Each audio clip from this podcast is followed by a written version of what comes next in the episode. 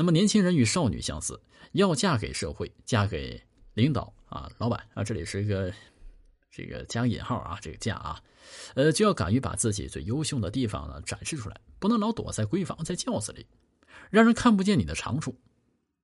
出门交友功，啊，就是呃，要建功立业，需要有交往，有朋友，可必须建立在出门的基础上。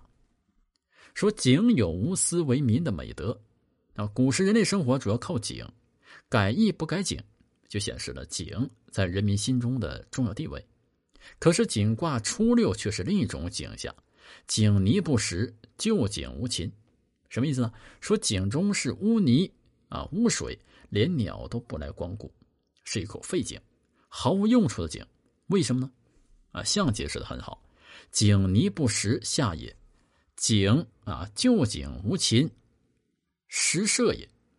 所处位字太下，啊，被时间时代抛弃了。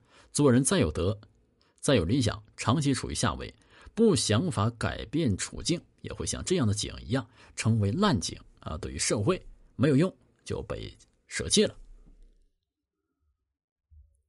所以说呢，叫志在外也，啊，就是要在这个志向啊向外发展。另外，《大处本经》也说呢，不加食籍，呃，不在家吃饭，就是要吃国家的饭，吃老板的饭，吃自己能力的饭。那么，年轻人老待在家里，靠父母是永远不会有出息的。天高任鸟飞，走万里路，读万卷书，才能成大器。那么，《易经》有许多立设大川、养贤用贤的词语，虽然不是专门用于下爻，但是呢，对身处下围的年轻人啊，不能无动于衷。涉大川就是要做大事啊，不到大江大河怎么这个涉渡呢？